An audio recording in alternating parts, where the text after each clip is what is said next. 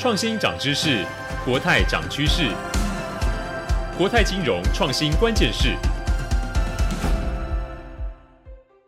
欢迎收听国泰金融创新关键是 Podcast 第五集节目 AI 金融新未来。我是数位时代柯奇，也是今天的节目客座主持人。大家可以利用零碎的时间，快速的掌握最新趋势。欢迎大家订阅我们的节目，三十分钟带你看见不一样的 AI 世界。上一集我们带大家了解到智能协作上面发展的趋势，也有金融业及饭店业不同产业的应用案例分享。让我知道 AI 导入企业之后，不论在消费者体验或是企业运营效率上，都能有很充足的提升。除此之外，也分享到目前产业是如何看待，甚至是 AI 这种大型语言模型，将如何和现有的智能客服结合，然后产生更多的未来性。那这一集中，我们会进一步探讨每个案例背后的 AI 技术原理和训练方式，透过深度学习跟自然语言处理，AI 能够理解并处理客户的需求，从而提供个性化的服务。我们欢迎这集的来宾：国泰金控数数发中心数位生态发展部负责 Chatbot 的 Johnny，数据科技发展部的资料科学分析师 Jasper，以及西动智能 Aleo 的创办人兼 CEO Vic。来跟我们聊聊这些技术的发展，以及对智能协作还有企业人类所创造出来的价值，引领我们进入一个新的科技愿景。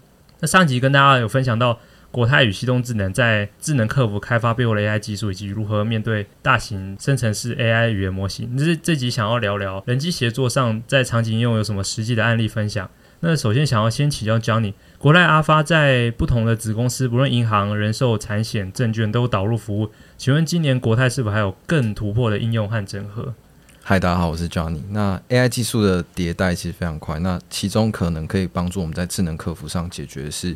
呃，了解用户的问题，并且找到企业资料库当中比较正确的答案，甚至可以转化问题，可能从多笔的资料库当中去润饰答案，然后。提供接近用户需要的一个答案。那回归到呃智能客服，给出一个合理的答案固然是非常重要。但国泰的阿发整合的不只是上千上万的呃 FAQ 这种问答的对应，其中其实还包含了业务的流程。就是说，除了可以将研究好的模型跟系统去比对出问题跟答案之间串联之外，我们团队也花了非常多的时间在做开发这个业务的流程。包含了可能在银行可以在阿发当中去做贷款的申请，或者是信用卡的调额，还有前阵子重所税的分期，还有查询呃信用卡明细啊、卡片停卡这些基本功能。其实我们也会从用户的问题排除的角度去做人机协作的应用。例如说，可能客户的信用卡片遗失了，使我卡之后要做解控，就可以透过客服的人机协作，让用户可以自助的解卡。人寿这边可能可以去查询。保单啊，或者是解约，我们会依照不同公司的呃业务的场景，然后就合适的业务流程，就会让它在这个自动化的通路上去解决。今年几个比较成功的案例，还包含了可能国泰证券这边开始我们使用智能助理阿发去做 IPO，那这一块也将过去比较线下的业务挪转到线上。那今天国泰领袖五十的 IPO 证券大概接近九成，也大就是大概。全市场四分之一的 IPO 成交量都是由我们国泰证券的阿发去完成。那其实这也跳脱了原本大家对于客服 Chatbot 形态的这种认知。那产险阿发这边今年把比较大宗的车险的服务，然后把它从线线下转到线上，然后用户可以在线上做道路救援的申报，然后查询排险状况这样的服务。那其实这一块我们都会依照各间子公司的发展，依不同业态有相对应的规划。OK，再来想要问问 Vic，犀动智能原本在旅游产业就很积极的发展，那特别是最近疫情解封，那西动智能也积极往日本发展，最近也即将要去大阪有个商务之旅。那想请问，西动智能将 AI 导入饭店业之后，实际上会对饭店省下哪些成本，或是提升哪些方面的服务效率，以及对消费者来说，住房体验有什么提升？其实我们要讲说，到底对饭店帮助什么？其实我们可能跟大家听众介绍一下，说饭店它现在到底是什么样的服务系统？其实现在的饭店来讲的话，大部分的饭店都是，呃，它人力短缺，可是它整个服务系统，你就是想想看，就是说，呃，从你入住，然后你开始 check in，你遇到的是前台，你到了房间，你要问 WiFi 密码，你要送水送毛巾，你要问早餐时间，那你也是打电话到前台。那就算是你今天要叫车，你要送行李，你都会打电话到前台。所以其实整个饭店的作业流程的话，就是所有东西都走到前台。前台呢，他每天就会，他除了要 check in、check out，那前台其实是整个饭店服务系统里面最昂贵的一个 component，因为他要会多国语系。而且他是唯一有机会面对到客人的。所以不管你要 upsell，或者是你要客人退房的时候，你要让他开心的离开，其实都是只有前台这个方选。所以在大部分的饭店系统说，所有东西服务到前台的时候，前台他能做的就是拿纸跟笔把它写下来，然后写下来之后呢，他可能就在有空的时候，他把它 deliver 给该去处理这件事情的人。那如果说你今天是要求，譬如说你房间要打扫，那你打到前台，那前台呢，他可能需要打电话。到，譬如说你住三楼，到三楼的管理员，三楼管理员再找到三楼那个人去帮你打扫，或者是高级一点的饭店，它有 walkie talkie，那或者是有人就打员工的电话。所以其实 L 这套系统最大的价值就是说，帮他把这些所有的服务系统透过语音，然后 self service 以后自动化。那这是两块。那 self service 跟自动化其实自动化以来一直都是饭店想要的一个东西，可是问题是自动化本身。你要需要有一个自动化的入口，譬如说有一些饭店它会有一些自动化的入口，就是诶，当我进了填了表单之后，就自动派单。可是问题是，它还是需要打电话到前台，前台的人来自己打这个表单，所以其实它并没有解决这个问题。所以其实我们一直在饭店系统里面，我们强调的是 self service，然后再来就是自动化。以前大家不喜欢 self service，其实很多人会觉得说我不喜欢机器人的服务。其实我认为。当年大家讲这句话其实是过于武断。其实人不是不喜欢自动化的服务，是因为当年的语言模型没有办法提供一个好的 user experience 在自动化的服务。就像是今天，如果你到了银行，ATM 可以领钱，跟临柜排队十分钟可以领钱，你一定会选 ATM，因为 ATM 它不会失败。可如果这个 ATM 失败几率是五十 percent 的话，那你就会临柜。所以这是一个 self service。跟饭店系统流程里面带来的价值，那这个是解决饭店昨天的问题，就是帮他优化人力。我们自己在高雄洲际里面拿到的数据是，帮他优化了百分之三十前台的电话。那这三十 percent 的前台的电话被消失了之后，其实饭店前台他可以花更多的时间去做人性化的服务。那再来第二块就是说，帮他解决未来的问题。当他有了 self service。然后有了自动化流程，他就开始有机会去积累他的数据，有机会积累他的数据，他就有机会再去优化他的流程，跟拿到他的客人的 preference。那至于在使用者入住体验来讲的话，其实这是一件很有意思的事情，就是当你买 Google Home 或是 Alisa 或任何语音服务，在过往经验里面，它的失败率是八十趴。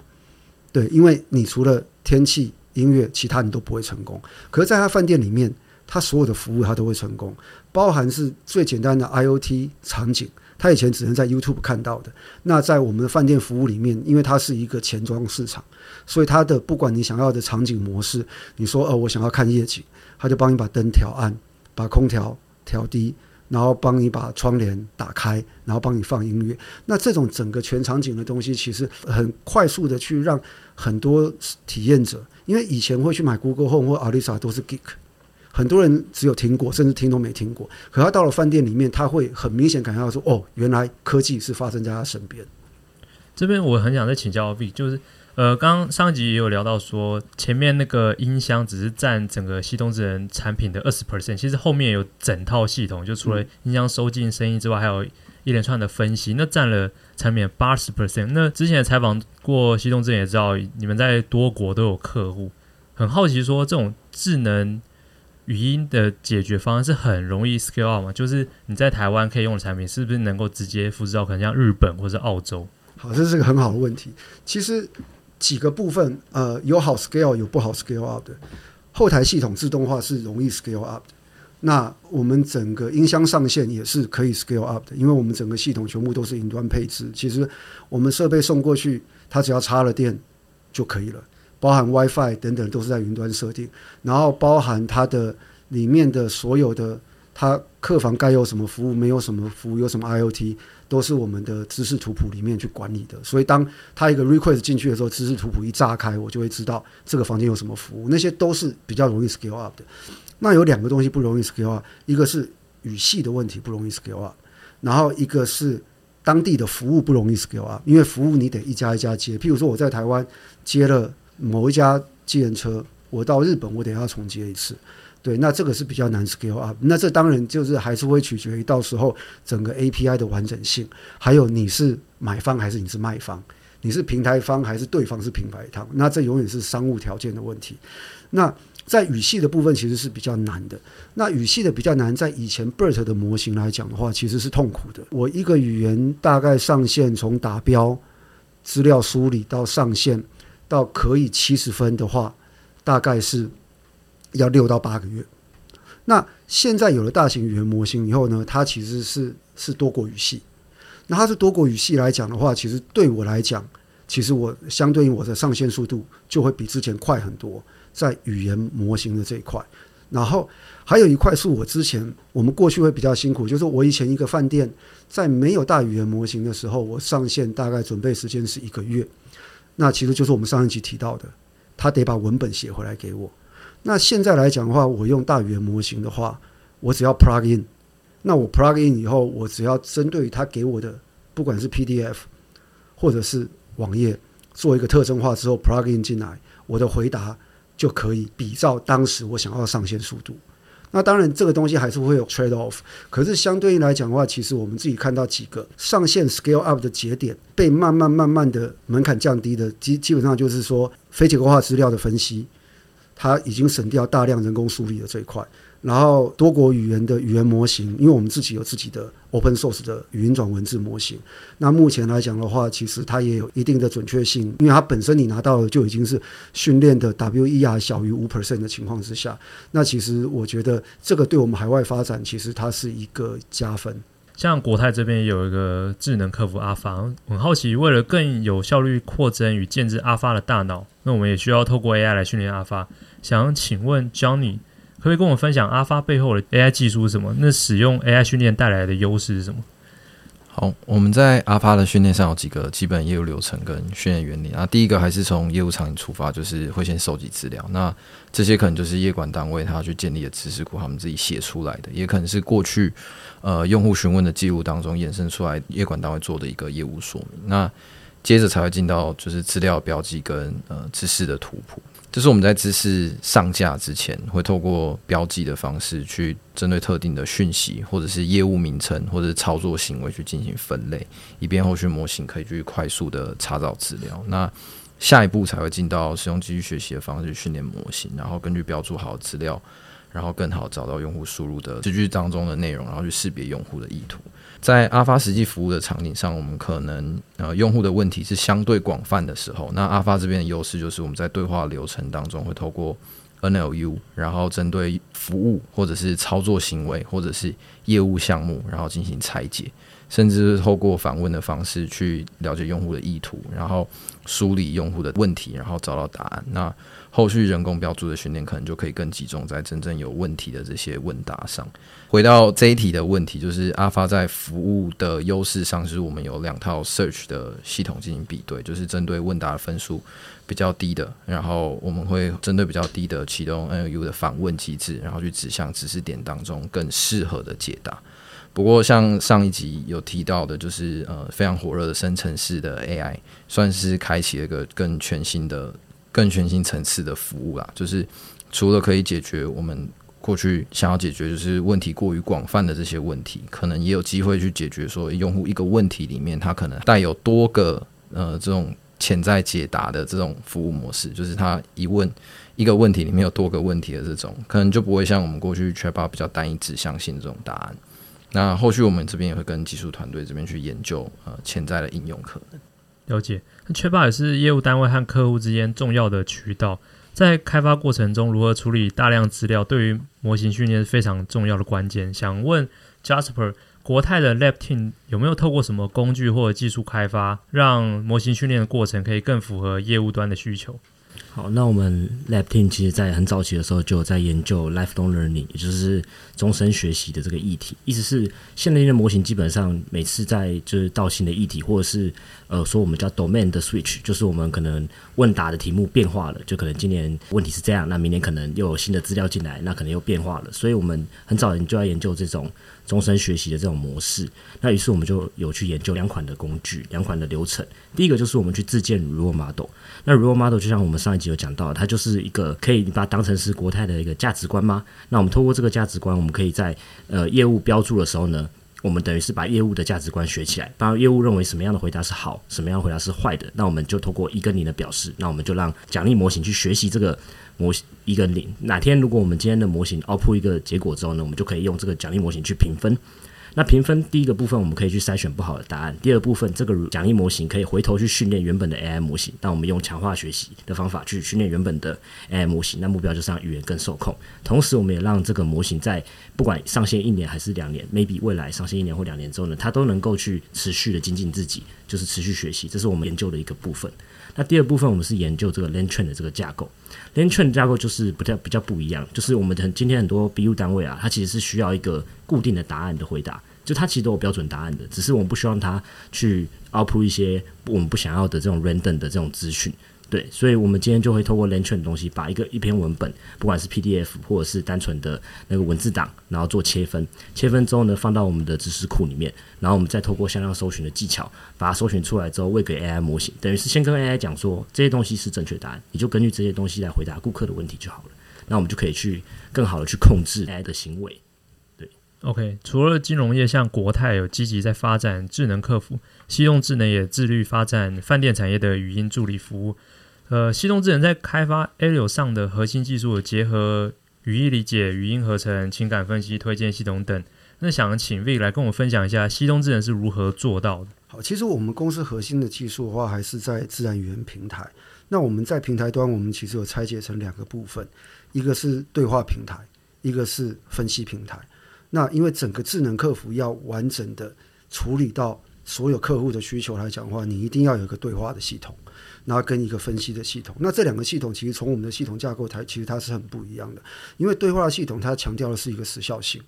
然后再来就是一个答案的正确性，然后还有一个对话的连贯性。那这个其实就是我们的那个音箱在过去四年积累出来的一些基础。然后再从这个对话平台里面呢，我们自己又会再去拆解。就是我们有一个复合模型的 filter，这个复合模型的 filter 基本上就是告诉我说，我今天这件事情到底应该要走大语言模型，还是走原本的语言模型？因为我们的应用场景它毕竟是在一个房间，所以什么问题他都会问，对他来讲没有不能问的问题。对，从听音乐、早餐，然后问问题，周遭景点我们也有，譬如说呃闲聊，然后。天气全部都有，所以对我们来讲，我们的这个复合模型里面，我们就会很快的 identify 它应该要走 BERT 还是要走 LLM。那这样子的话，其实才能从场景里面拿到一个最完美的一个回复。包含现在，譬如说你要 IoT 控制，你用 LLM 是一件很痛苦的事情。它不是不能做，可是它会非常非常痛苦。对，那另外再回到内容分析来讲，内容分析其实是一个，因为对话模型跟内容分析又不太。对话模型里面，其实每一个 conversation 大概都在八到十五秒，所以它不需要 LLM 这么 comprehensive 的 understanding 的能力。所以 BERT 其实在你的标注够多的时候，其实你还是可以回答百分之九十的问题。对，那当然他会问一些天马行空的问题，可是这问题如果不是你业务逻辑的话，其实答案就没有所谓的对或错，而是 user 的期待。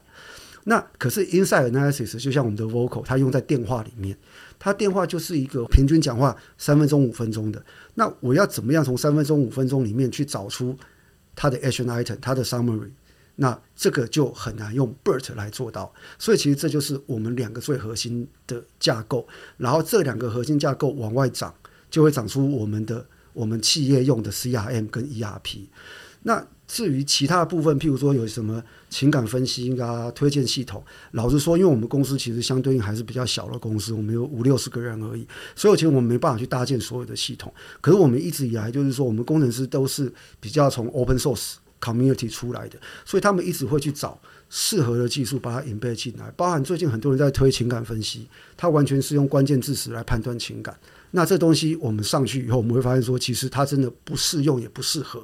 那我们就会把它拿掉。那我们会试着慢慢看，就是说这个情感分析对我的商业场景，它到底有多大的价值？它的价值是不是客人会愿意多付一块钱，或者是客人下订单的时候，他时间会缩短的时候？然后我们再来看，说是不是值得我们的资源下去把 open source 的东西再优化出来？所以 over 来讲，我们其实没办法做自己所有的东西，可是我们掌握那两个核心技术，然后慢慢把我们的 component 叠上来。OK。那接下来是想要请教 Johnny，就是国泰的阿发是金融界算很有指标性的体验服务，也是 AI 智能协作很好的案例，也为客户带来很多便利。那你觉得发展 AI 智能协作上最终的价值和愿景是什么？好，那回归到核心，就是我们智能客服建立原始的目标是希望能够减缓客服的话务了。那所以 AI 的迭代可以帮助，就是把用户的问题跟答案更有效的去媒合。然后我们这也是我们期许阿发能够持续进化的。那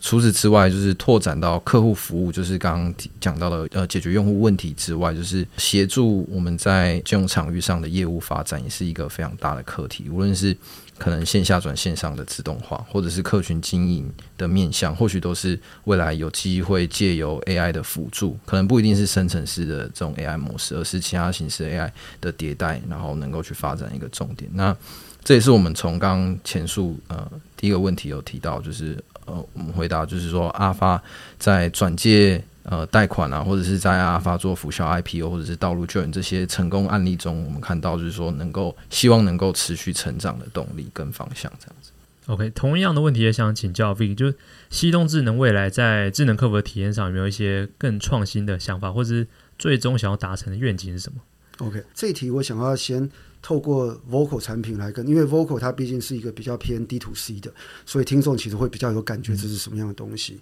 然后，呃，Vocal 其实是我们四月中才上线的产品，那它的是 Stand for Voice Collaboration，就取 VO 跟 COL。为什么我们要这样说语音协作平台？其实这个名字是我取的，它是一个蛮新的概念，就是大家对协作平台都很清楚、很了解，就是 Google Doc。Office 三六五，我今天有任何档案，我就 share 给你。然后，譬如说，我们等一下的稿，我们可以请大家 feedback comment，我们就可以在一个文件上面协作。可是回过头来，我们来看说，其实，在过去的数十年以来，网络上有非常非常多非结构化资料，那声音其实是占最多的。每一间企业，包含金融、保险、银行、客服，他们都录了成千上万个音档在那边。可是这些音档，它没有办法被处理。所以这些音档变成说，大家都知道它是 Gold，可是没有人有铲子去把这些黄金掏出来。那语音协作平台就在于说，我们看到整个大型语言模型的进步，语音转文字 Open Source 模型的进步以后，我们在做一个概念，就是说，我们是一个语音协作平台，你可以在 Google Meet、在 Teams 把我们 plugin 进去，你可以把音档丢上来，然后呢，会透过我们自己 host 的。语音转文字模型，它会专帮你转成文字。那现在其实大家都知道，像 OpenAI 本身提供的 Open Source 的模型，其实它转出来正确性已经很高了。那当你转成有一定的精准度的文字的时候，其实以前用打标的，当你的文字不精准的时候，其实你做再多文字的后处理都没有意义，你只能解决你流程上你想要解决的问题。可是当你的文字的精准度已经到一定的程度的时候，我们就可以针对它做摘要。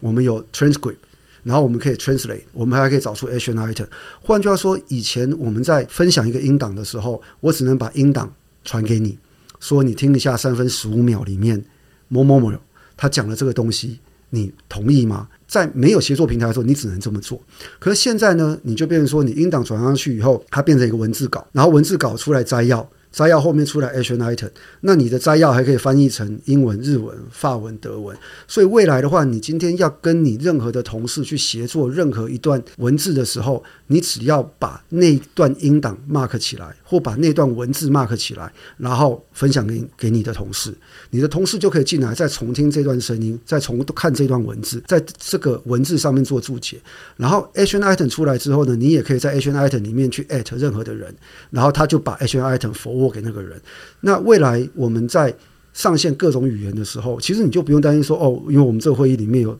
有有台湾人、有日本人、有有有美国人，他没有办法协作一个语言，他的语言可以多重协作。所以其实这个是我们对 Vocal 产品里面